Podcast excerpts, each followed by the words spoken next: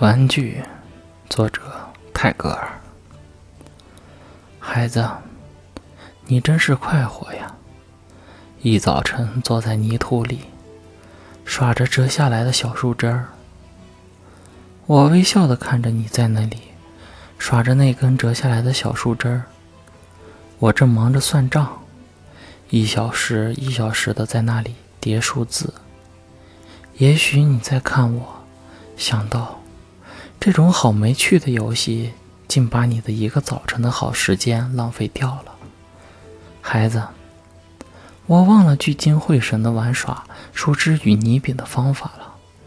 我寻求贵重的玩具，收集金块与银块。你呢？无论找到什么，便去做你的快乐的游戏。我呢，却把我的时间和力气。都浪费在那些我永远得不到的东西上。我在我的脆薄的独木船里挣扎着，要横过欲望之海，竟忘了我也是那个在那里做游戏了。竟忘了我也是在那里做游戏了。